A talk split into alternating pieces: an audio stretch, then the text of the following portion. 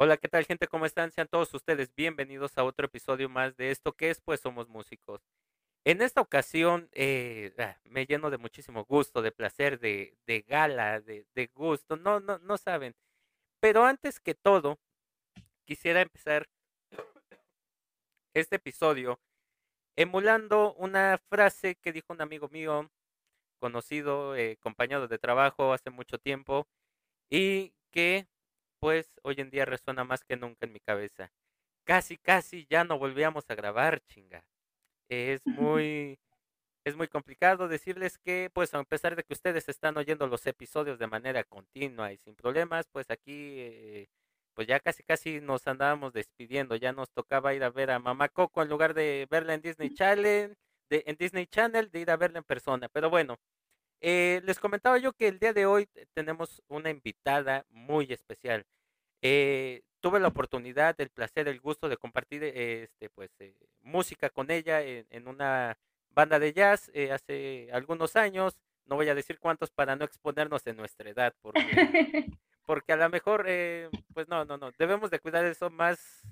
Nuestra edad, ya lo dijo Silvia Pinal, nuestra edad es lo más importante y hay que esconderla de todos. Pero eh, tuve la oportunidad de compartir escenario con esta, con esta gran cantante, porque eso es una gran cantante. Yo podría yo decirlo sin temor a equivocarme y sin temor a, pues, a, a regarla, que es una de las máximas exponentes de la música de las cantantes en México. Eh, mucha gente me podría decir, no, es que existe fulano, sutano. Bueno, cada cabeza es un mundo y en mi gusto particular es del top 3 de las mejores cantantes en México. Y pues como este, es, como este es mi podcast y también de ustedes, pues espero que pues, compartan esta idea. Dejándonos de tanta palabrería y de tanto, pues con ustedes, eh, Pamela Morales. Hola, hola. Muchas gracias Luis por el espacio. Qué gusto coincidir otra vez. Y yo encantada de estar aquí con ustedes. No, pues muchísimas gracias por, eh, por aceptar la invitación. Una disculpa por las reprogramaciones. Eh, yo sé que entre músicos a veces es difícil cuadrarnos y, y pues bueno, no, no, fue por gusto también eh, que tuviera claro. que reprogramar, pero pues ya estamos aquí y como dicen en mi pueblo, empecemos por el principio. Eh, ¿Cómo empieza eh, tu historia en la música? ¿Cómo empiezas en la música? Mm, pues realmente fue algo que como que siempre ha estado presente en, en mi casa. Mi familia no, o sea, no tengo familiares músicos, pero siempre mis papás y todo el círculo a su alrededor siempre ha sido como muy de la bohemia, ¿no? O sea, que se juntaban y que ya entrada la nochecita ya sacaban la guitarra y que ponte a cantar. Mi papá siempre ha tocado la guitarra. Y este, o sea, mis papás, por ejemplo, me platican siempre, ¿no? No, es que cuando tú eras bebé, te arrullábamos con la guitarra, tu papá tocaba y mi mamá, y tu mamá cantaba, ¿no? Entonces, como que siempre ha estado muy presente uh, desde que era yo muy niña obviamente ya conforme fue avanzando el tiempo, este, mi papá me empezó a enseñar a tocar guitarra, ya empecé yo a agarrarle el gusto. Yo me acuerdo que al principio nada más quería cantar, yo decía, solo quiero cantar porque me gusta y qué padre, qué divertido es, pero yo quiero que me acompañen. Y ya de repente, cuando empecé que estar en una banda, o sobre todo en la, en la escuela, ya sabes que tienes tus compañeros que van a clase de música y llevan la guitarra, y que, a ver, ¿y qué canta esta? Yo decía, yo, o sea, no me quiero escuchar mal, pero sí, yo era como muy exigente y decía, güey, tocas horrible. y de repente como que me frustraba mucho que tenía, o sea, que los, regularmente los compañeros que me querían acompañar, que los abuelos les mando un besote, eran súper arrítmicos, ¿no? Entonces yo decía, no, es que yo no puedo cantar así, siempre voy a sonar mal. Y entonces ya empecé como de, oye, pa, enséñame, ¿no? Entonces mi papá tenía una guitarra viejísima, viejísima de que él él usaba esa guitarra cuando él iba a la secundaria, ¿no? Entonces, Ay, bueno, este, no, no, no, no, pasó, no pasó tanto tiempo, que serán ah, tres, cuatro años. Pero sí, sí, ya, ya tenía su, su carrera en la guitarra. Entonces me la heredó, yo me acuerdo que hasta la tuné y todo, y ya con esa empecé a aprender a, a tocar guitarra. Eh, al principio te digo, era como que las bohemias y así, ya después empecé a entrar como que en esto de las bandas de rock, me empezaron a invitar a bandas de rock, eh, con chavos mucho más grandes. Yo te estoy hablando de que eso fue a los 12 años. Este, yo a los 12 años ya tocaba con, con chavos en bandas de rock. Ellos tenían como 25, 19, ya era gente de universidad y yo chiquita, ¿no?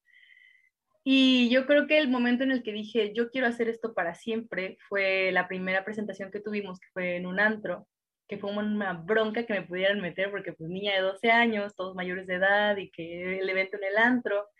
Y más hace, hace 12 años, 13 años, que sí era como de chin, o sea, mucho más difícil que ahora, ¿no?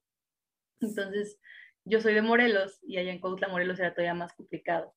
Entonces ya me pudieron colar al evento, se pudo, y al momento de estar en el escenario muerta de nervios cantando, me di cuenta que, que, eso era lo que yo quería hacer para siempre. Ese mismo año tuvimos la oportunidad de, bueno, un maestro de, español nos dejó como que estábamos viendo esto de armar poesía y que si las coplas y que si las canciones. Entonces nos dejó de tarea hacer una canción por equipos. Y yo ya tenía una experiencia de un, un alumno de mi papá que se volvió muy amigo nuestro. Eh, ellos tocaban en el grupo, tocaban la música en vivo para el grupo de danza folclórica, que yo también estaba en el grupo de danza folclórica, yo bailaba en ese entonces. Y ellos se juntaban en la casa, entonces como que hicimos mucha amistad y el chico falleció en un accidente de moto, o sea, ya ni siquiera se pudo presentar en la última presentación. Entonces la primera canción que yo compuse conscientemente fue esa, ¿no? Le compuse una canción a él y mi, yo me acuerdo que la andábamos practicando y la practicaba yo con mi equipo y se las enseñaba, no, que vamos a tocarla así. Y los demás del salón como de, oye, ¿y si nos haces tú la canción? Entonces prácticamente hice cinco canciones, de siete equipos que éramos, hice cinco canciones. O sea, fue la primera vez que, que, que, compuse como de, bueno, a ver, ustedes van a hablar de esto y aquí tienen su canción. Ustedes van a hablar de esto y aquí tienen su canción. Y, y yo con la mía. Entonces me di cuenta que me gustaba mucho componer y cuando presentamos la canción, mi equipo muerto de pánico porque ninguno de ellos era parte, o sea, tenías la opción de escoger la clase de música o la de artes plásticas. Yo estaba en artes plásticas, pero sabía tocar música por mi papá. Entonces yo casi que la toqué sola. Yo me acuerdo que me metí mucho en mi, en mi rollo, ya sabes, de que te conectas con la rola y cierras los ojos y empiezas a tocar y de repente, o sea, terminé la canción, yo de no la voy, no voy a llorar, no voy a llorar, no voy a llorar y termino la canción y me quedé con los ojos cerrados y escucho, ya no era nada más los 30 de mi salón aplaudiendo, incluido mi equipo, ¿no? Ya, o sea, abro los ojos y en todo el pasillo de la ventana estaba lleno de todos los alumnos de los otros salones y la prefecta y los otros maestros aplaudiendo y llorando porque además lo conocían a este chavo, ¿no? Y yo expliqué la historia antes. No sé si mi maestro les habló o cómo estuvo, pero ahí fue donde dije, wow, o sea, creo que puedo comunicar algo, ¿no? O sea, ahorita fue un momento como muy especial el que yo pudiera capturar la experiencia comunal que vivimos, porque fue una experiencia para toda la escuela, eh, lo del fallecimiento de Jorge, le mando un besote hasta donde esté, y, este, y, fue la primera vez que yo conecté con, con una, una, canción.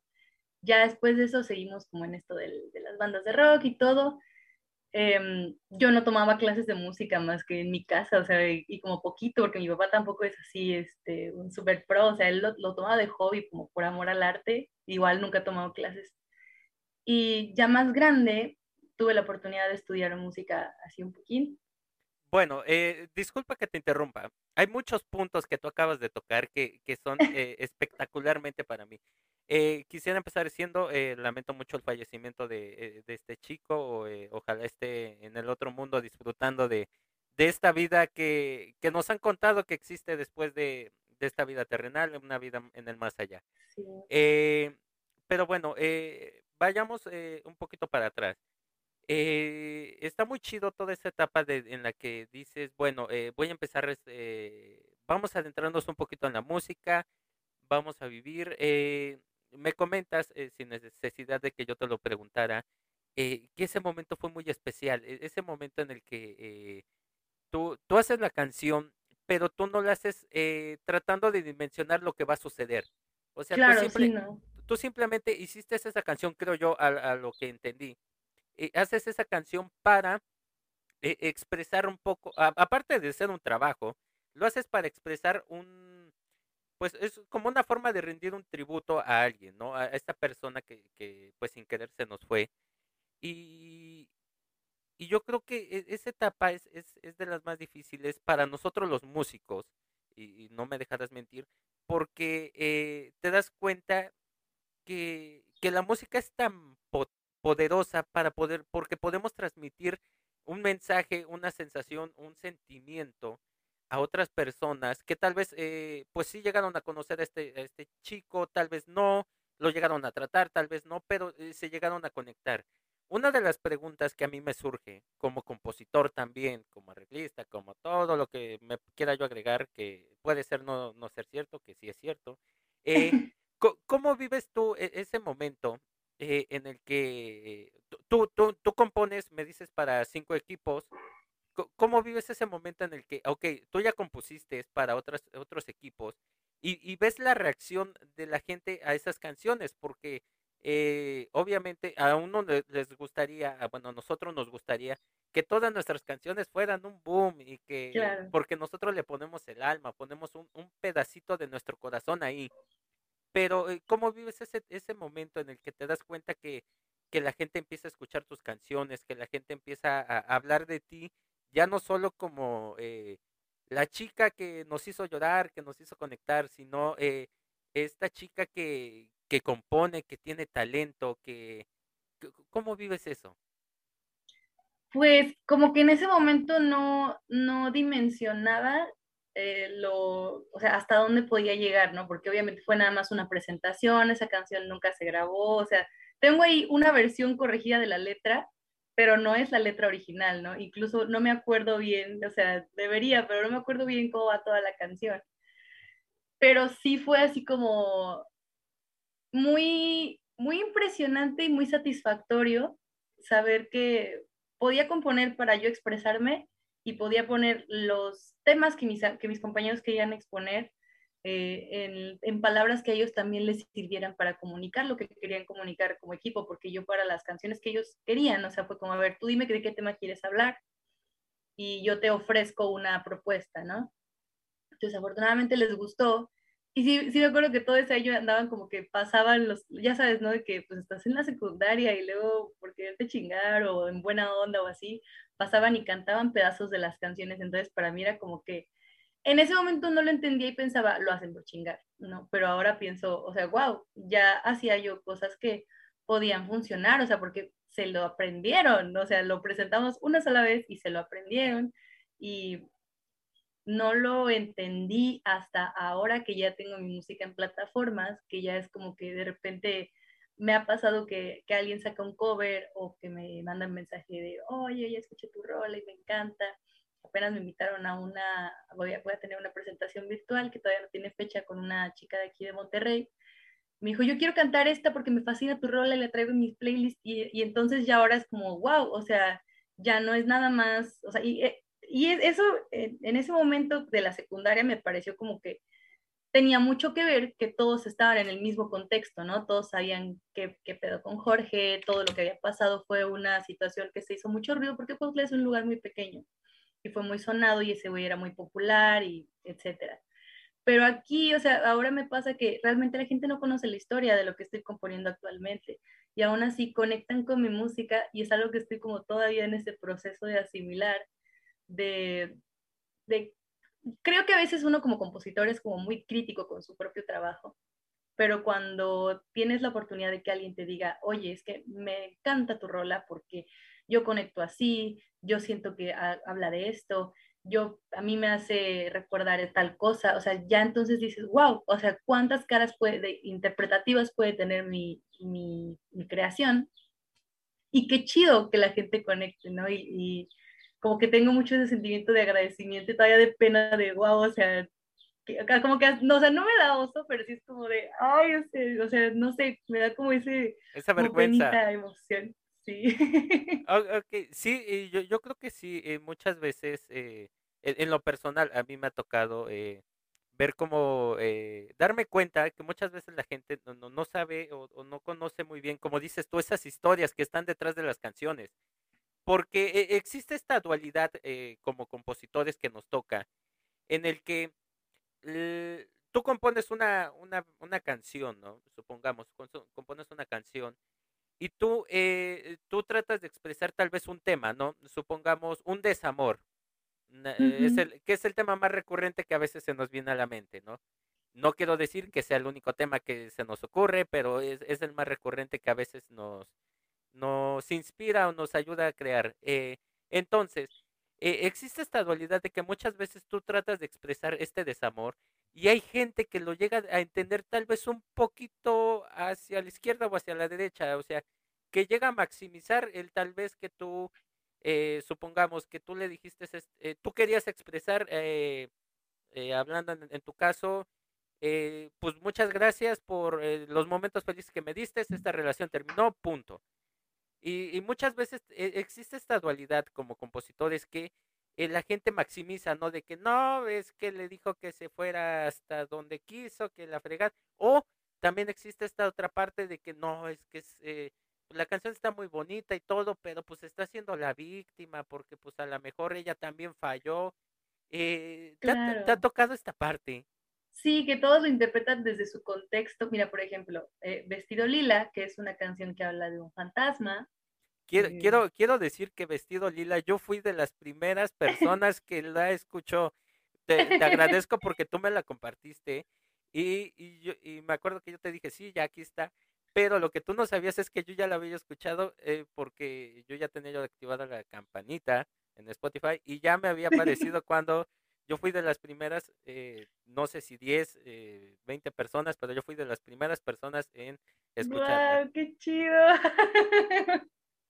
Ay, muchas gracias. Pues, o sea, Vestido Lila es una canción precisamente que habla de un fantasma, ¿no? Pero para mí era como, igual como, o sea, se me hace muy, muy extraño cómo se, se, me han presentado estas oportunidades de escribir para, para gente que ya trascendió. Em, yo vivía en un sanatorio y en, en, Puebla, ahí que está por la Facultad de Psicología, en un edificio muy viejo, o sea, nosotras dormíamos en los cuartos que antes eran de los enfermos, ¿no? Entonces, este, cuando yo llegué, yo soy una persona súper miedosa, entonces a mí me tocó que me espantaron por dos, sí, es que, o sea, o sea, te lo juro, yo no, o sea, hasta la fecha no duermo oscuras, no, no puedo. También, ah, mira. sí, entonces a mí me espantaron ahí en, en, el, en el sanatorio, pero es la única vez que he visto una, una energía tan, tan viva, tan, tan tangible, o sea, yo pensaba que eso no existía, que pasaba que te mueven las cosas o así, pero no pensé nunca que pudieras ver algo así, tal cual. Entonces me pasó que estaba yo tocando una canción en la sala del, de, del, de, pues, de, de, nuestro piso. Estaban los cuartos alrededor y en, medio era la sala y el comedor. Entonces estaba yo tocando bien metida en mi pedo y de repente, o sea, se me fue el pedo de que estaba sola y enfrente, en el sillón de enfrente, o está como así como una chava haciendo esto, como bailando al, ritmo de lo que estoy haciendo. Y fue la primera vez que dije, wow, qué chido que, o sea, como que el, pensamiento así inconsciente, ay, qué chido que, que, le gusta mi canción. Y de repente fue de, ¿a quién le gusta tu canción si estás tocando sola? Entonces abro los ojos y vuelvo a voltear al sillón. Y ya te lo juro que ya nada más vi así como se levantó el, e, el sillón. Ya no había nada. Entonces yo me quedé así fría, dejé de tocar y fue como, me quedé así, te lo juro, en shock hasta que regresaron mis roomies, que se tardaron como media hora más. Yo así con mi, mi gato estaba a un lado de mí y estaba él también así como que volteaba el sillón y me volteaba a ver así como de, güey, ¿lo viste? Y o sea, se quedó así, se me sentó en las piernas como que yo me imagino que sintió que yo me había espantado. Ya como que ronroneó, yo empecé como que a intentar respirar, pero no me podía mover, o sea, estaba yo impresionadísima de lo que acaba de pasar. Llegan mis roomies y ya les conté y después de esto, o sea, se me siguieron pasando cosas a partir de esto ahí en el sanatorio. Y ya como un año después que yo vivía en otro lado, me seguían pasando cosas. Entonces, yo precisamente como tributo, como manera de, soltarlo, dije, voy a hacer una canción de esto, pero no sé ni quién carajos es, no sé qué le pasó, o sea, no tengo idea de nada. Entonces yo lo voy a hacer desde mi punto de vista, pero no quería pintar así la clásica historia de, hoy se me apareció un fantasma, y qué miedo. No, quería hacerlo como un, un, fantasma sexy con personalidad, ¿no? O sea, como hablar de cómo fue en vida y por qué ahora sufre, que ahora que no está, ¿no? O sea, por qué sigue penando. Entonces de eso habla Vestido Lila, incluso en el video la gente, me, impresionó mucho que yo, yo hice el video, mi hermana eh, actuó al fantasma cuando estaba viva. y yo, o sea, yo solo estoy diciendo yo, este, contando la historia en el video, pero mucha gente pensó que era al revés, o sea, de hecho cuando estoy hablando yo, se ve, o sea, pusimos una, es como un maniquí con las telas encima, el clásico fantasma de sábanas, ¿no? Y se ve en el espejo, o sea, si tú te fijas en el video, se ve atrás de mí el reflejo del fantasma en el espejo. Porque ya estoy hablando yo con el fantasma personificado como un típico fantasma, y mi hermana es el fantasma cuando estaba en vida pero la gente lo agarró totalmente al revés, o sea, la gente pensó que yo era el fantasma, ¿no? Y otros pensaron, no, pero es que, ¿quién es? O sea, Pamela no sé qué está, Pamela está cantando y su hermana no sé quién es, pero el fantasma está ahí en el espejo. Y otros dijeron, no entiendo quién es el fantasma, o sea, pero, pero cada quien le dio una interpretación distinta, ¿no? Entonces, o, sea, y, o, todo, muchos pensaron, te digo, que mi hermana era yo, yo era el fantasma, o sea, cada quien le dio una, una interpretación distinta. Otras, una chava una vez me dijo, Dice, es que esto habla, o sea, esta yo se la puedo dedicar a mi novia. Y yo de, ok, ¿no? O sea, igual en algún momento lo trabajé con, otro, con unos chicos que la querían producir y lo mismo me dijeron, güey, es que esta canción, o sea, puede abrirte a un público eh, de la comunidad LGBT porque estás hablando de una chava hacia otra chava. Y yo dije, wow, súper, no habla de eso, pero qué chido, o sea, qué chido que cada quien le pueda dar ese giro. Y es lo que he ido descubriendo conforme he avanzado con esto de las rolas. Ahorita con, la, con el disco que estamos produciendo estoy así como que en la incertidumbre total porque no sé qué interpretación le va a dar la gente, pero me emociona mucho eso, la diversidad de pensamiento que, que hay gracias al contexto de cada quien. Bueno, sí, eh, yo creo que eso es algo que nos tenemos que acostumbrar porque nos va a tocar y nos va a pasar muchísimas veces. Pero bueno, eh, volviendo un poquito otra vez para atrás, eh, que no se note que me gusta el pasado. Eh, este, ok, empiezas ya a tocar, o sea, como una, una chica, una jovencita de 12, 13 años a tocar con gente más adulta. ¿Y, y cómo vas trascendiendo? O sea, ¿cómo vas caminando en ese sentido? Ya, ya, me dices que en ese momento tú decidiste pues que, que, la música era lo tuyo y dedicarte a eso. Pero ¿cómo, ¿cómo empiezas a caminar? ¿Cómo llega el momento en el que dices, sabes que voy a estudiar música a nivel ya un poquito más pues profesional? ¿Cómo es esa etapa? Mm, yo desde que salí de la secundaria me gustó mucho esto de, de, componer, o sea, creo, creo que realmente gracias, a raíz de esta tarea que nos dejaron, porque yo dije, yo quiero saber hacer esto de manera profesional. Yo incluso decía, yo quiero componer para los artistas yo no quiero ser intérprete, yo nada más quiero componer y vender mis canciones y vivir en el anonimato y ser, este, o sea, y vivir bien, pero sin salir, ¿no? O sea, sin yo poner la cara de componer para otras personas.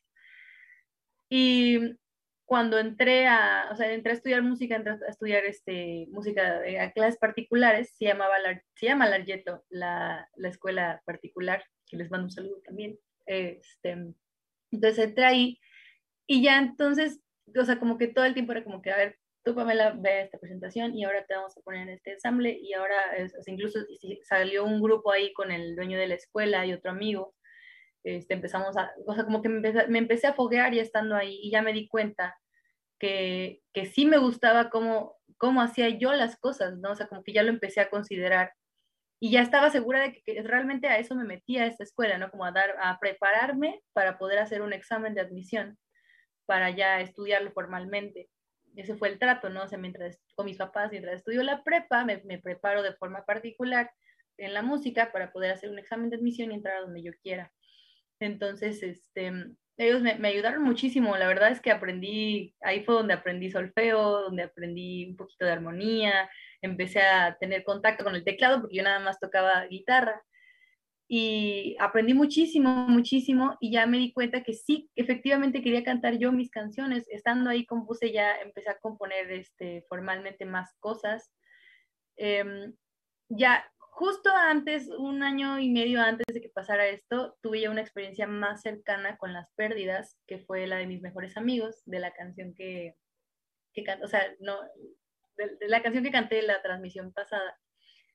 Y fue muy, mucho, muy fuerte. Eh, no tenía yo, o sea, en ese momento componía para el desamor y el amor y todo, pero no quería hablar de eso, porque ya, como había sido muy cercano, habían sido mis mejores amigos, yo había estado ahí, o sea, yo, yo los vi, yo los, nosotros nos tocó hablarles a todos, o sea, fue una experiencia muy fuerte, muy traumática, muy dura.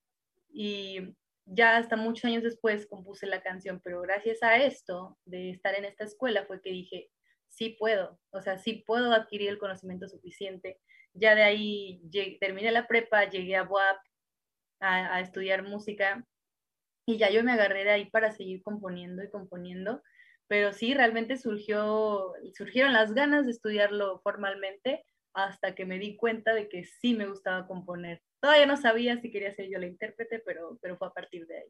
Ok, eh, un, un, punto que, que, está muy, muy, muy marcado es que eh, gracias a muchas experiencias eh, nos llegan, nos marcan en nuestras etapas de la vida y nos hacen a veces como girar y darnos cuenta de que eh, pues a lo mejor eh, sí podemos dedicarnos a esto, no podemos dedicarnos a esto.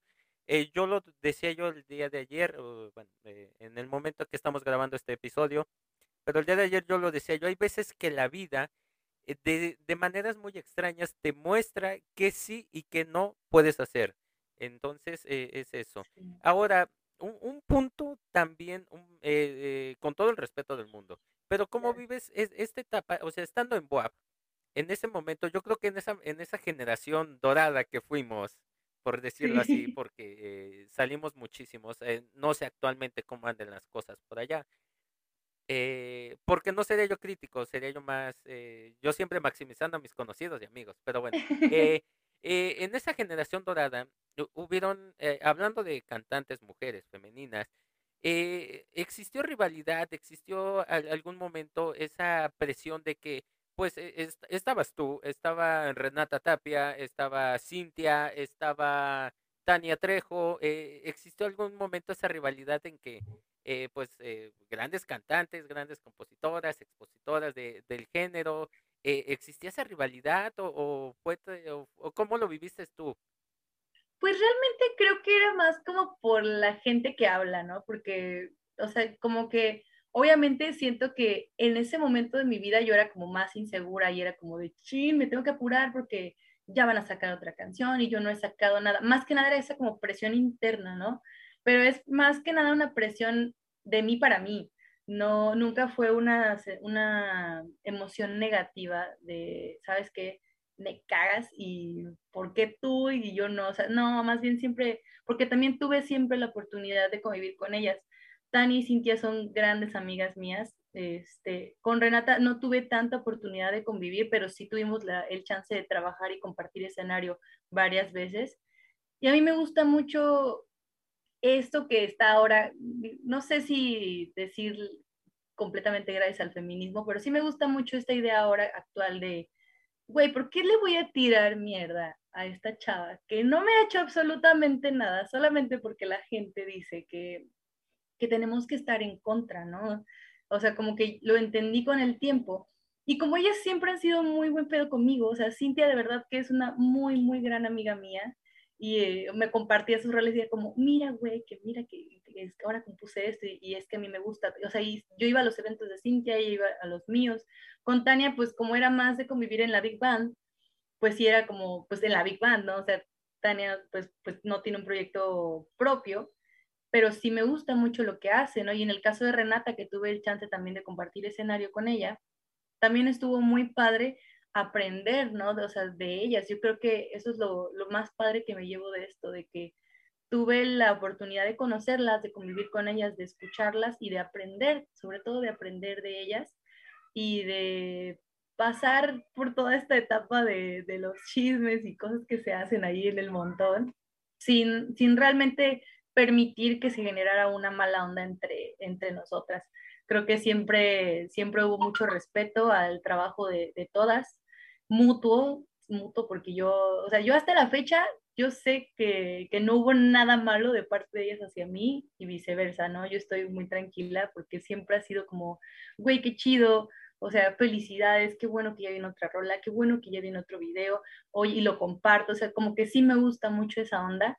Y ahorita que estoy hasta acá, hasta Monterrey, pues ya es más complicado, ¿no? Como que seguir, seguir el hilo ahí con, con ellas, ya tiene un ratote que no hablo con, con Renata o con Tania, pero Cintia, por ejemplo, sí es un poquito más cercana y platicamos y todo y para mí siempre va a ser como que, güey, qué chido que coincidí con ellas, qué bueno que, que aprendimos, qué bueno que tenemos esta relación de amistad y, y pues adelante, toda la buena vibra para, para ellas. Sí, eh, lo preguntaba yo porque eh, yo me acuerdo, eh, no, no directamente, pero sí me tocó escuchar eh, alguien que escuchó, que había escuchado que le platicaron que, que existía todo eso. Y, y yo recuerdo eh, el concierto tal vez más icónico que nos tocó a nosotros vivir en el Teatro del CCU, cuando eh, yo veo que ustedes estaban maquillando este, eh, para el concierto y todo, y yo recuerdo ver, o sea, ver esa escena en la que tú, eh, Tania estaba maquillándose, tú estabas maquillando, y estaban platicando, eh, decimos nosotros, comadreando bien a gusto, estaba todo el chisme eh, tranquilo, y yo decir, bueno, o sea, ¿por qué allá afuera, eh, en el mundo exterior, están diciendo que existe pique, rivalidad y todo esto, y, y yo las estoy viendo que pues todo chévere, todo tranquilo, entonces ese es el lado de, de la música en el que dices, eh, eh, existen relaciones que se pueden llegar a romper porque el mundo eh, afuera está buscando meternos en un pleito cuando aquí todo tranquilo, o sea, yo, yo estoy de acuerdo contigo con lo que dices, eh, no solo con todo el respeto del mundo, no solo con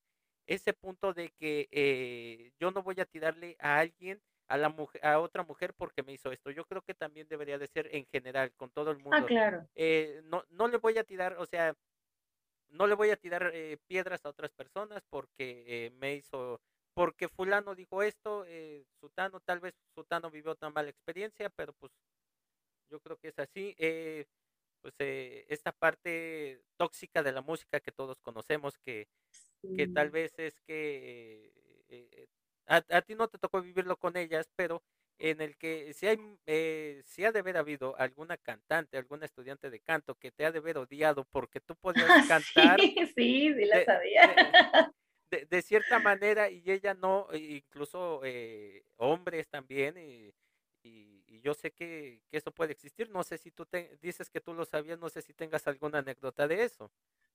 Pues, mmm, o sea, sí tengo un par, eh, pero yo me acuerdo que muy a pesar de que yo sabía que, o sea, que fue, fue con varias personas, ¿no? O sea, pero básicamente fue lo mismo, ¿no? Que yo sabía así de, de que su novio me decía de, uy, es que te odia, y hasta ella me ha dicho, es que no sé por qué me cae tan mal, pero me cae mal, o sea, me caga porque, ya sabes, ¿no? Pinche vieja, y etcétera.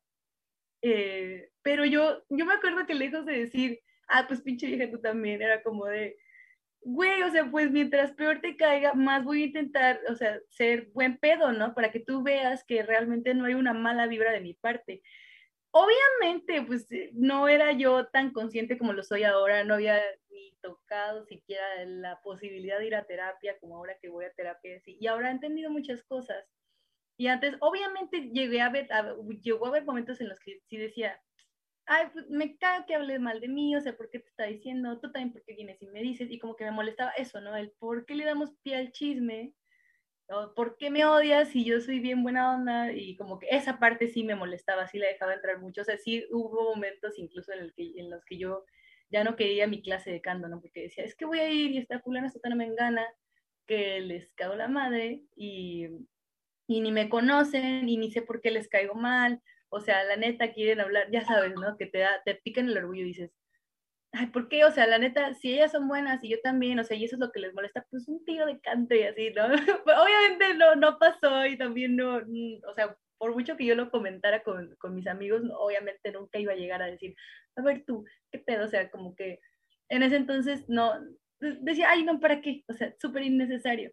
Y ahora que lo entiendo, digo, güey, pues todas somos, todas y todos, porque también, mira, por ejemplo, mi amigo Nambarano y yo, que él también estudió conmigo, Germán Lagunes, este, cuando recién entramos nos odiábamos, o sea, nos odiábamos al, al punto de que nos dejamos de hablar un tiempo y digo, yo lo quiero mucho, yo sé que él también me quiere mucho, pero los dos nos tiramos caca de, nuestros proyectos respectivamente, cada quien fue como, como de, ah, pinche Pamela, ah, pinche Germán. Y ya después con el tiempo fue como de, güey, pero ¿por qué? O sea, sí es más padre decir, güey, qué chido te salió, porque sí hace bien las cosas, ¿no? Y, y reconocerle me da mucha mayor satisfacción y me siento más tranquila y más, este, ¿cómo se dice? Más plena, reconociéndote lo, lo chido que estás haciendo las cosas, que tirándote mierda, porque ahí me, hasta me estreso, ¿no? Entonces, como que también nuestra amistad fue evolucionando al punto de que para mí es ahora mi hermano, o sea, es alguien a quien constantemente, apenas nos dio a visitar a Monterrey, o sea, es como muy, muy, muy mi amigo.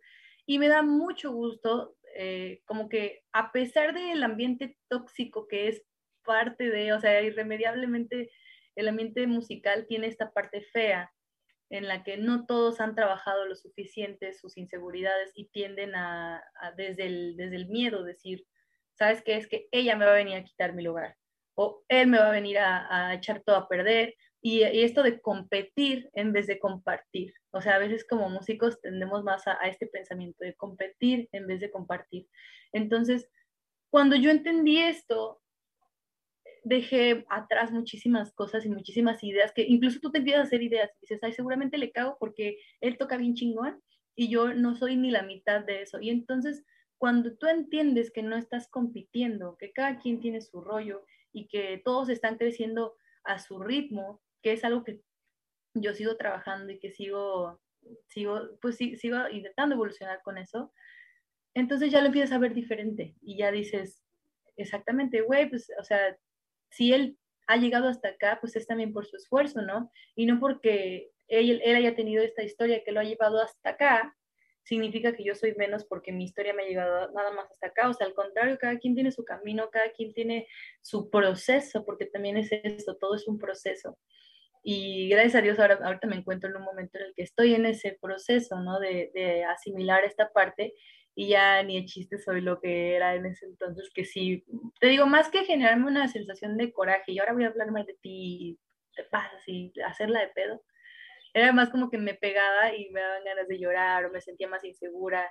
Eh, me daba mucha pena este, cantar. Yo mis canciones, después de esa presentación en la secundaria, o sea, yo componía, pero yo no las presenté hasta que, o sea, hasta que yo ya estaba en el técnico, ya iba a terminar mi primer año de técnico ahí en la UAP, y con esta bolita de Germán y los demás amigos, mi novio y, y todo, fue como que vamos a hacer un evento y a ver, y todos tenían que presentar y yo así de, ah, pues sí, yo voy a cantar covers. Y era de, no, güey, o sea, son cosas originales. ¿Quieres? Cosas originales. Si no, o sea, pues ahí te, vamos a poner de staff. Y yo de, ay, o sea, ¿por qué no? Y, o sea, y ahí fue que dije, pues ni modo, tengo que agarrar valor y presentar mi música y pararme con todos los ovarios a decir, esto soy yo y esto es lo que yo compongo y está bien si les gusta y si no, también. Sí, eh, yo, yo, eh, disculpa que saque yo a colación eh, lo que lo que voy a decir, pero yo creo que ese, ese momento es eh, un momento que a mí también me marcó, no, no en el aspecto, de la situación y todo eso, sino que gracias a un momento parecido, a mí me tocó que, y, y, tomé como lema eso que, que es el lema de este podcast y que ha sido de toda mi vida, es decir, esto es lo que hay, esto es lo que yo tengo, esto es lo que te puedo dar y pues que si te gusta, pues eh, me alegro muchísimo, no te gusta, pues disculpa eh, y todo esto. Eh, volviendo por último atrás, yo, yo te preguntaba todo esto, porque en este podcast siempre hemos hablado sobre el lado tóxico de la música, sobre todo esto que, que gente nos llega a odiar sin tratarnos como tal, o sea, por ejemplo, eh, yo contigo tengo una amistad no muy cercana, mm, digamos que un poquito lejana, porque nos conocemos, sabemos que existimos, pero nunca hemos compartido más allá de lo musical, ¿no? Pero eh, que llegáramos a, odiarnos simplemente porque a mí no me gustó que tú sacaras una canción, al contrario, yo siempre, y lo hemos remarcado aquí con eh, la mayoría de nuestros invitados que nos ha dado tiempo de hablar de este punto, es eh, alégrate de lo que hagan tus amigos, de lo que hagan tus enemigos, que tal vez tú no buscaste esos enemigos. Tú alégrate de que eh, si fulanito, tu compañero de, de, clase, de trabajo, de todo, eh, logró hacer algo que a ti no te sale, alégrate por él. Tú sigue practicando. ¿Por qué? Porque el día de mañana a ti te puede salir otra cosa que a él no, o que a ella no. Entonces, yo siempre, eh, siempre hemos hablado de que eh, dejemos de lado ese, esa toxicidad en la música. Si, ah, si tú puedes cantar, eh, no sé, supongamos, un do 8, sí, pero hay alguien que puede llegar a un do 9, que creo que es imposible, no, no, no soy experto en canto. qué bueno, felicidades, ¿no?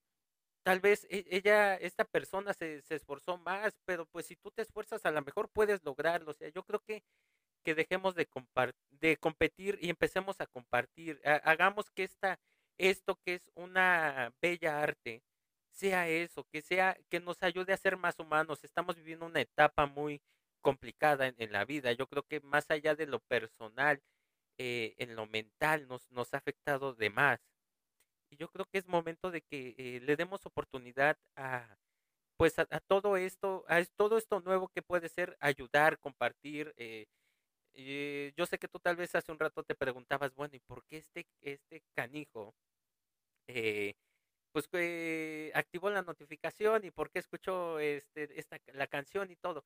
¿Por qué? Porque siempre me ha gustado apoyar.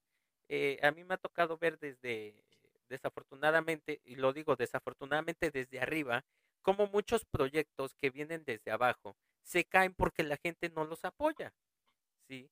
Entonces yo siempre he dicho, y lo platicaba yo con Darío Espinosa, lo platicaba yo con eh, este Paquito Barajas, que son eh, pues los miembros de, Panteón Rococó, lo platicaba yo con otros eh, salseros, siempre hay que apoyar a todos estos proyectos que, que podamos creer que son pequeños o que son nuevos, que son iniciantes, pero que traen muchísima, muchísima energía, que actualmente la gente que está arriba, ¿sí?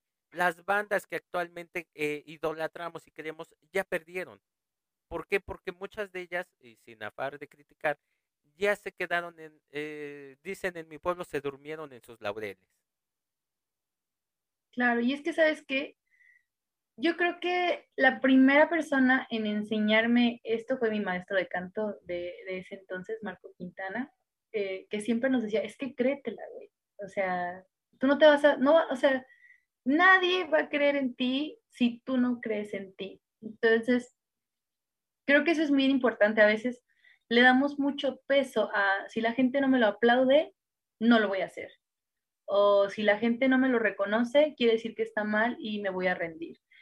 Y creo que como artistas, porque igual y no, o sea, obviamente no pasa solamente en la música, ¿no? Sino en cualquier, realmente en cualquier rubro, ¿no? Pero generalmente en el arte se sufre más porque es como estás completamente expuesto, no nada más es, es tu capacidad o tu habilidad de hacer las cosas, es sobre todo cuando tú eres el compositor o incluso el intérprete, pones una parte de ti en lo que estás haciendo y el recibir el, ay, no me gustó, ay, qué feo lo hizo, la crítica, le tienes tanto miedo a la crítica que cuando recibes un mal comentario, dices, güey, tiene razón, no lo voy a volver a hacer en mi vida. A mí me han dicho eh, muchas veces, no sirves para cantar, qué horrible tu canción, qué mal lo haces, o sea, me, me, tocó, me tocó muchas veces, o sea, incluso yo aquí ya quemando gente.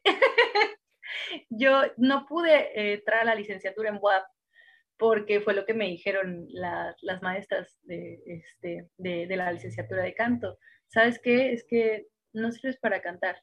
No, no tienes la voz, no tienes la habilidad. Este, la verdad, yo te recomiendo que te cambies de instrumento. Hice el examen dos veces y, y me lo dijeron tanto que la primera vez me afectó mucho, mucho, mucho. Pero la segunda vez fui ya con todo el, el ánimo de, ¿sabes qué? Voy a ir y lo voy a hacer. Y si no te gusta, me vale. O sea, porque no me voy a detener.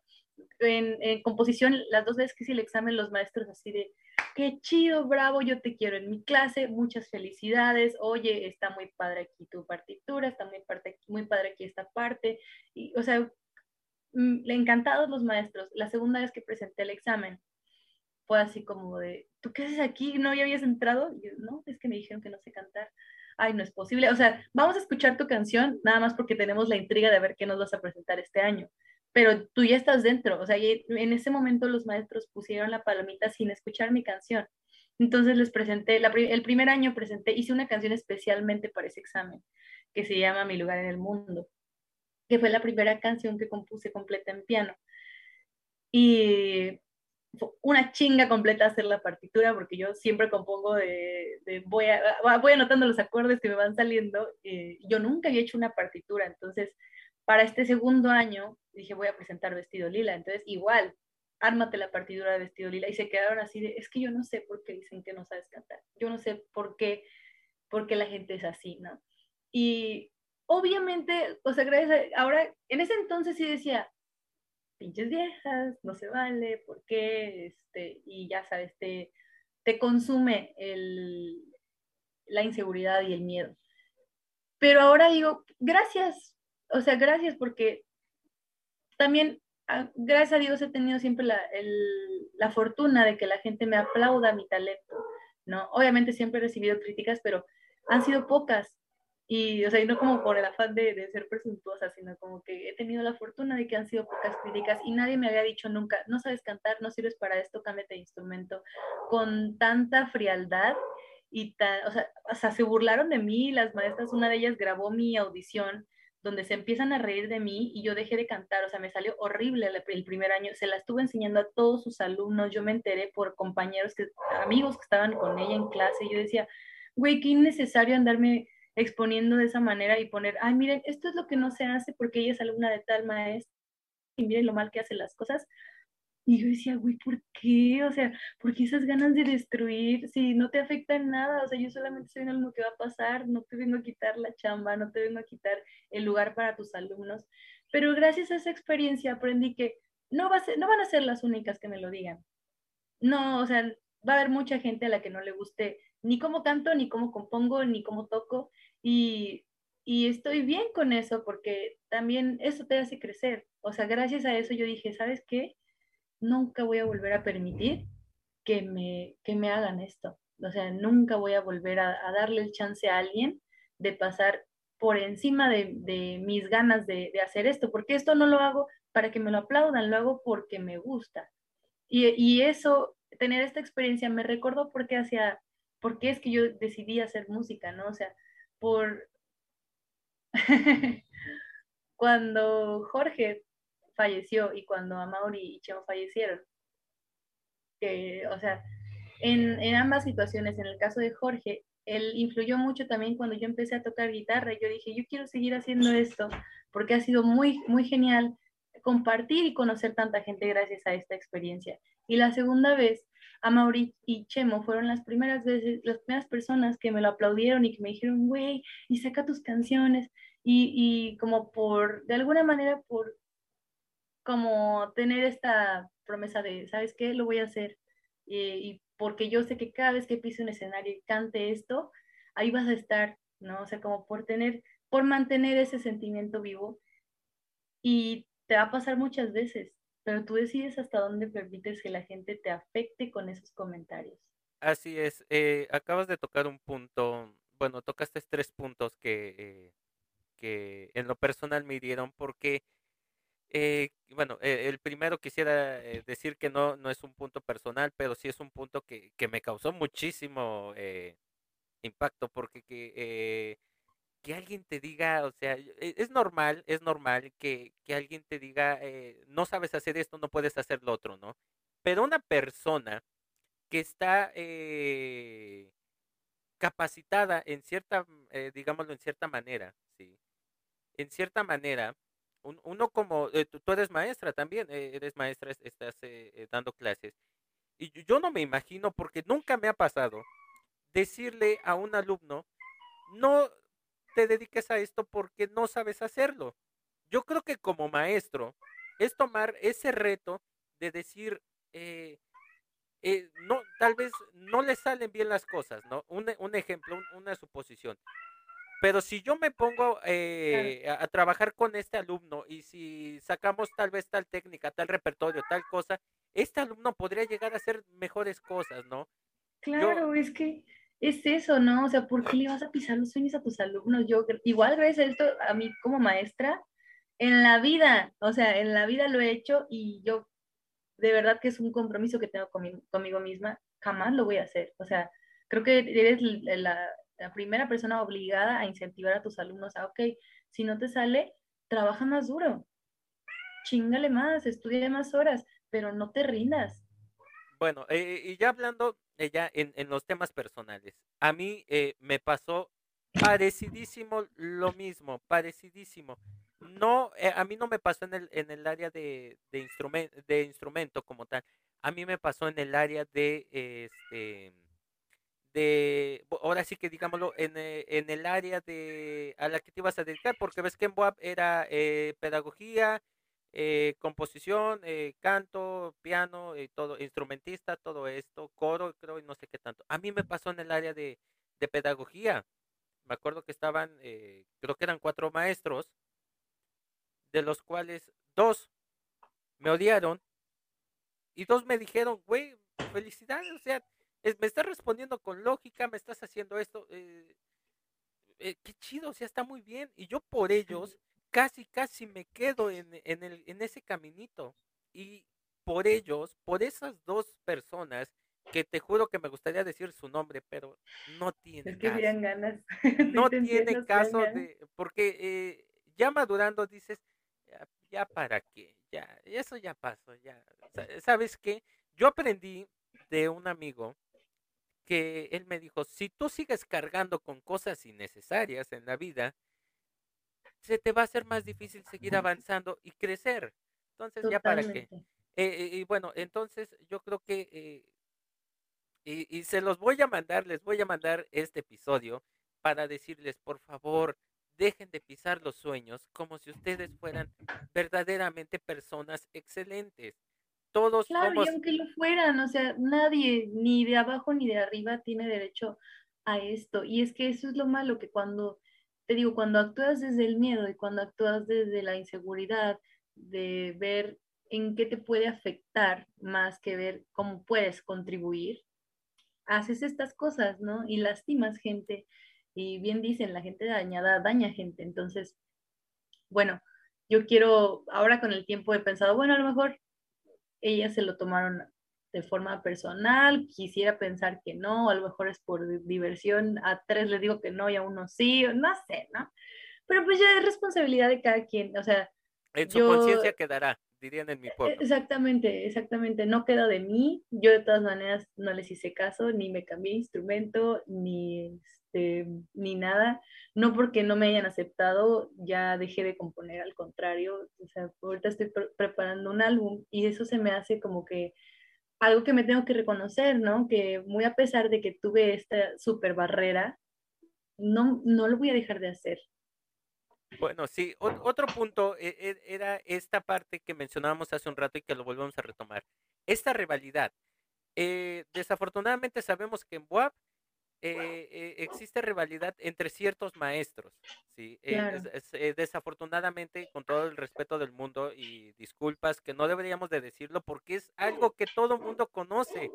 claro, sí, Eh, es, eh, no es un secreto. afortunadamente o desafortunadamente para muchos, afortunadamente para nosotros, los que hemos trabajado con Marco Quintana, sabemos la persona que es, tendrá sus virtudes, tendrá sus defectos, pero Claro, en la todos. música, en la música, y, yo lo puedo decir más en lo personal, porque yo he tenido más contacto con él en lo personal también. eh, Marco Quintana es una persona que nos ha ayudado en muchísimo. Él fue mi maestro de armonía, él me enseñó muchísimas cosas de armonía. Trabajé en muchos proyectos con él aparte. Y Marco Quintana, además de, de ser una persona que te ayuda, te impulsa, y, y él te impulsa de cierta manera de que, eh, sabes que date cuenta, como tú lo decías, si tú no te crees las cosas, nadie las puede creer por ti. Entonces yo creo que este odio que, que principalmente tú, no- tú nos mencionabas, que esta persona te expuso, porque es, eras alumna de Marco, que Marquito, te sigo haciendo la invitación, a ver cuándo te dignas a venir a este podcast. Marco, no seas fresa acá. Entonces, este, yo creo que esa parte está muy mal. Yo, a, a mí me, me molesta que por ser alumno de fulano de tal, vas a ser malo. O sea, esa etiqueta que te ponen antes de conocerte, yo siempre he dicho, ¿quieres etiquetarme? Conóceme primero, date la oportunidad. ¿Quieres hablar mal de mí? Pregúntame. Yo me puedo saber cosas muchísimo más feas de las que tú te sabes y que te pueden servir más para destruirme. Pero antes de decir, en mi pueblo dicen, y mi sacrosanto padre, que ni era sacro ni era santo, pero si era mi padre, decía, antes de juzgar al libro por la portada, léete las primeras 10 páginas, mijito.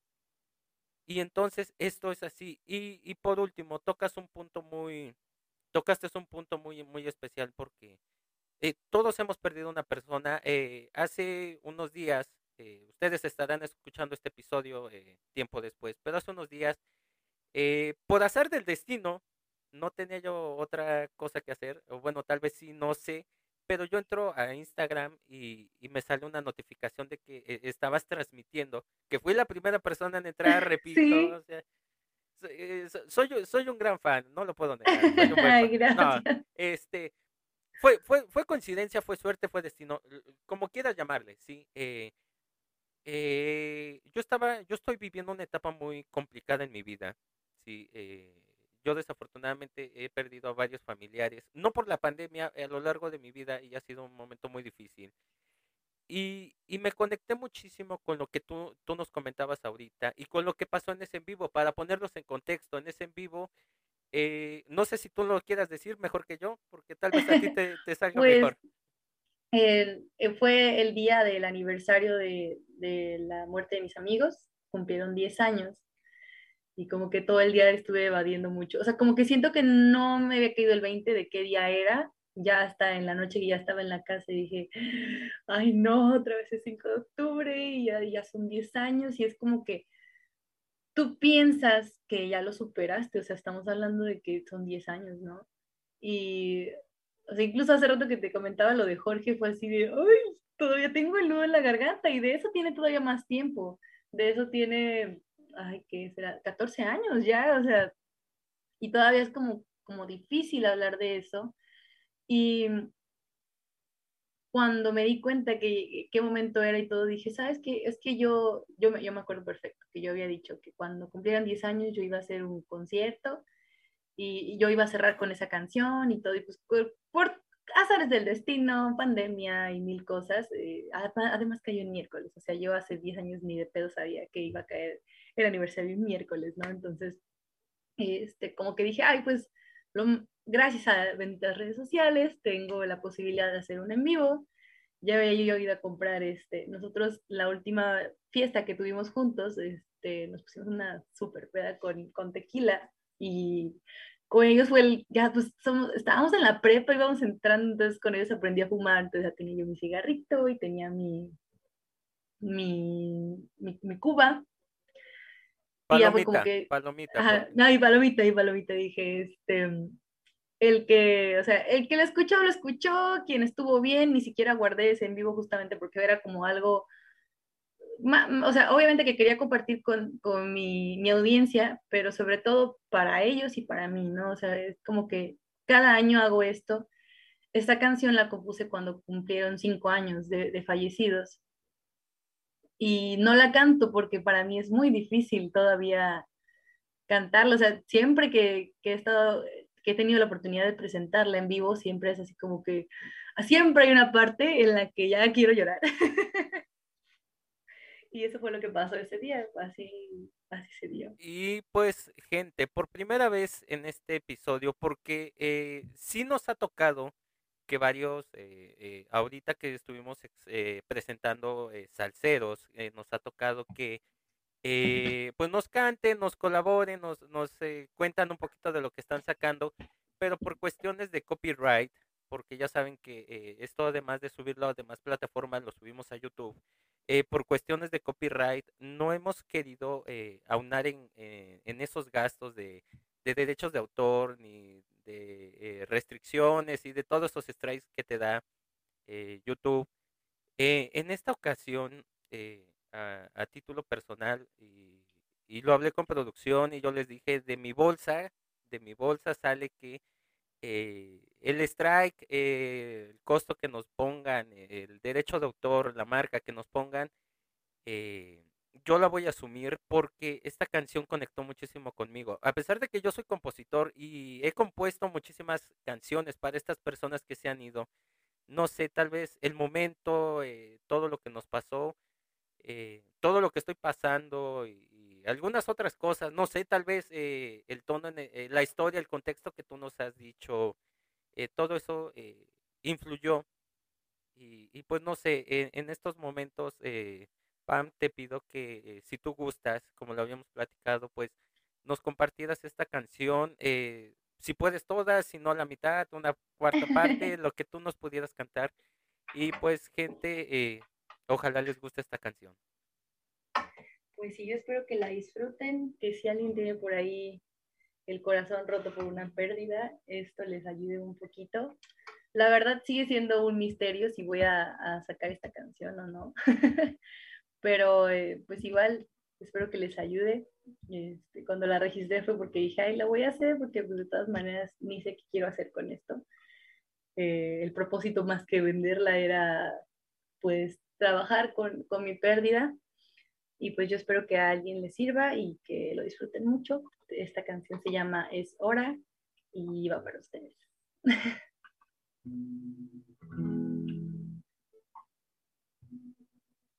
Sé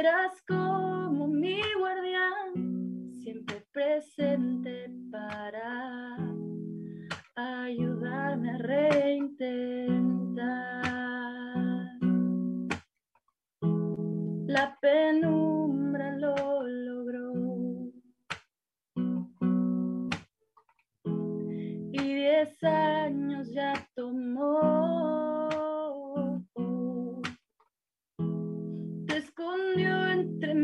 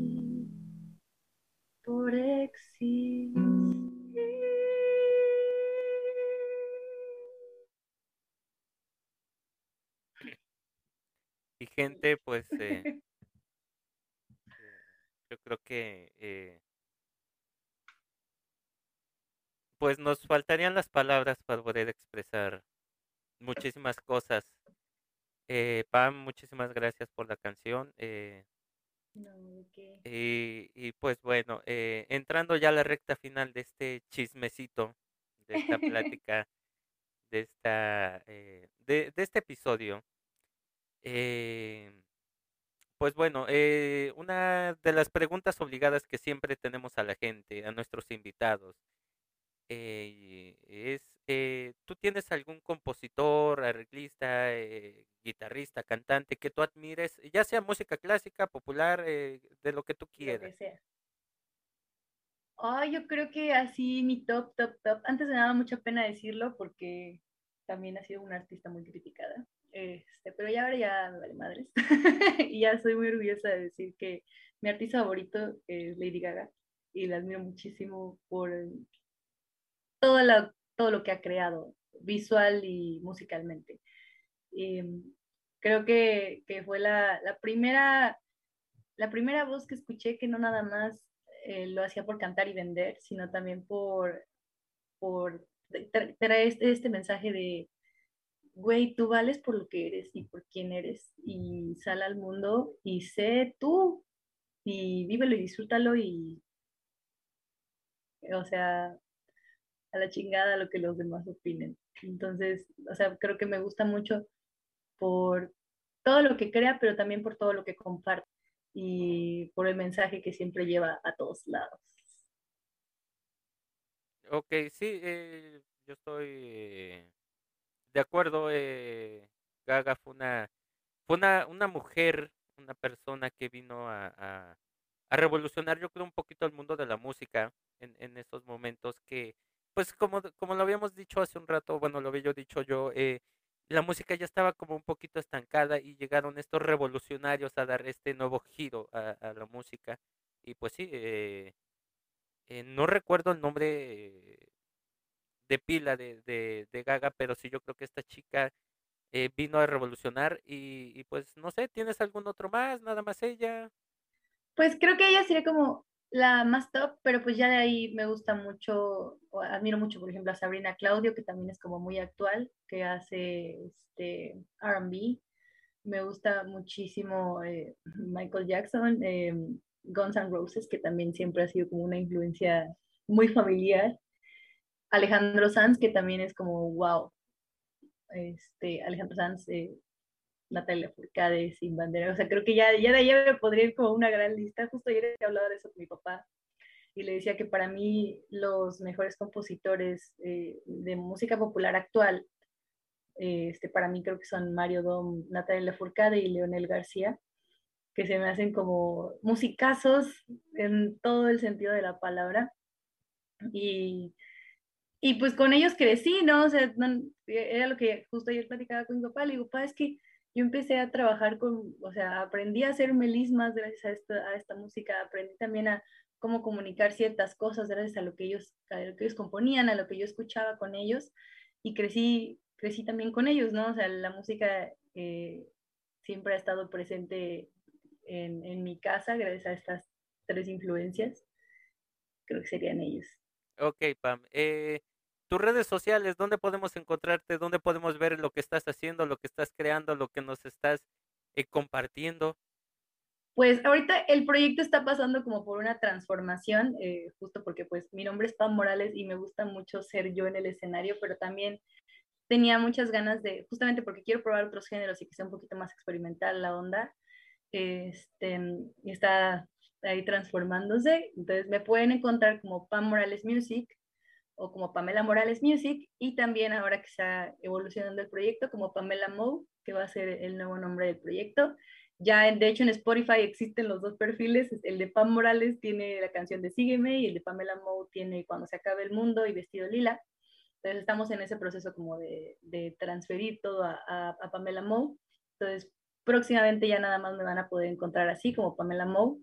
Les digo, estamos como en ese proceso. Se viene un álbum. Este, pero, pero pues sí, ya todo, de todo eso se van a enterar en mis redes, como Pamela Morales, Pam Morales Music o como Pamela Moe en Instagram, Twitter, Facebook y YouTube. Ahí en YouTube pueden encontrar, eh, o sea, ese, ese sí ya, ya está todo completo. Este, ahí pueden encontrar, tenemos las sesiones acústicas de, de, varias canciones que van a salir en el álbum, em, de canciones que ya están arriba, de los tres sencillos que tengo y los videos oficiales de estos tres sencillos. Este, ahorita estamos trabajando muy, muy, muy arduamente en esto nuevo. Se vienen géneros nuevos también que, que quería experimentar. Entonces, pues por allá los espero para que puedan enterarse de todo lo que se viene próximamente. Así es, sí. Pues eh, si nos permite, nosotros estaremos compartiendo por ahí lo que lo nuevo que, hagas. Muchas gracias. Este, y, pues bueno, no me queda otra cosa más que eh, antes de, entrar a, la pregunta final de este episodio, eh, agradecerte por tu, por tu participación, tu colaboración, por haber aceptado todo esto este es tu espacio, el día que usted, eh, tú gustes volver, eh, regresar. Eh, estamos pensando en hacer otras dinámicas con algunos conocidos, ya sabes, analizar música, letra, en el caso de nosotros que somos compositores, analizar letras, lo que decíamos de la dualidad de que tal vez nosotros analizar una letra y creer o tal vez pues comentar lo que nosotros creamos, que de lo que habla, de lo que realmente habla y de todo esto. Entonces, este es tu espacio. Si algún día gusta regresar y puedes acompañarnos, pues eres bienvenida. Yo encantadísima. Muchas gracias por el, por el espacio. Qué bueno que ya se pudo. Y yo fascinada con volver. Muchas gracias. Y pues bueno, la última pregunta de este episodio, la que siempre nos lleva a cerrar los episodios es, ¿tienes algún consejo, eh, comentario, palabras de aliento, algo que te gustaría compartir con la gente que nos esté oyendo, sean o no sean músicos? Yo creo que lo, o sea, ahora creo que ahora pienso así, pero siempre ha estado presente este, inconscientemente. Pero tú tienes que ser el primero que crea en tus sueños, no importa cuál sea el sueño. Y tienes que estar consciente de que a veces la gente inconscientemente hiere em, o intenta como que por protegerte o con, sí, con el afán de chingarte te va a intentar este, eh, echar para atrás, pero no te rindas, no te rindas. Nada en la vida es fácil, todo te va a costar, pero si tú de verdad lo quieres, lucha por eso, no te rindas y dale para adelante. No importa qué sea lo que quieras, o sea, si es tener un bebé, si es el trabajo de tus sueños, si es comprarte un carro, si es tener un Grammy, o sea, no sé, lo que quieras lo puedes materializar. Todo es posible siempre y cuando tú lo quieras. O sea, va a ser tan posible como tus ganas de tenerlo. Entonces, nada, crean en ustedes, luchen por sus sueños y no dejen que nadie estropee ni arruine lo que ya han hecho ni lo que van a hacer. Así es, gente. Eh, aquí siempre se los hemos dicho. Eh, bueno, en primer lugar, pues que nunca deje de sonar esa música. Siempre, a pesar de todo, debemos de, de seguir sonando. Nunca, pero nunca, eh, nunca jamás dejen que nada ni nadie eh, les estropee o los detenga en ese camino por conseguir sus sueños. A veces el camino puede parecer muy oscuro, puede haber muchísimas trabas, pueden haber muchísimos problemas, cosas que nos desanimen, pero siempre al final existe una luz de esperanza y esa es la que nos va a poder ayudar a llegar a ese a cumplir ese sueño, esa meta que, que nos hemos propuesto y como, como lo dice Pam, eh, pues es eso, eh, los sueños eh, se van a llegar a cumplir a medida de que nosotros creamos en ellos y luchemos por ellos. Gente, no me queda otra cosa más que decirles, pues eh, muchísimas gracias por haberse quedado aquí hasta este momento de, del episodio. Pam, muchísimas gracias. Ha sido un deleite, de verdad. Yo tenía yo muchísimas expectativas y debo de decir que pues sobrepasaron eh, las expectativas porque eh, te, conozco de en cierta manera hemos compartido música y, sé pues el, el, talento y la persona que eres y pues nada no nos queda otra cosa más que despedirnos muchísimas gracias por habernos eh, acompañado. Si ustedes están preguntando, por qué esto no lo teníamos planeado, pues ustedes están preguntando por qué hay un episodio en sábado, pues muy sencillo, porque es mi cumpleaños y pues porque lo quise presentar y compartir con ustedes en un episodio. Y pues Pam, ¿algo más que quieras agregarnos? No, feliz cumpleaños, pásala bien chido. Eh, que, que todo lo que está, todo el proceso que estás pasando te lleve a una, a una mejor calidad de todo. Acuérdate que todo es temporal, no te desanimes, tú échale para adelante, tienes un chingo de música que componer, muchas cosas que hacer. Así que tú, sin miedo. Sin miedo al éxito. exactamente, dale que vienen muchas cosas buenas. Así es, gente. Y pues nada, recuerden, gente, esto es lo que hay y hasta luego.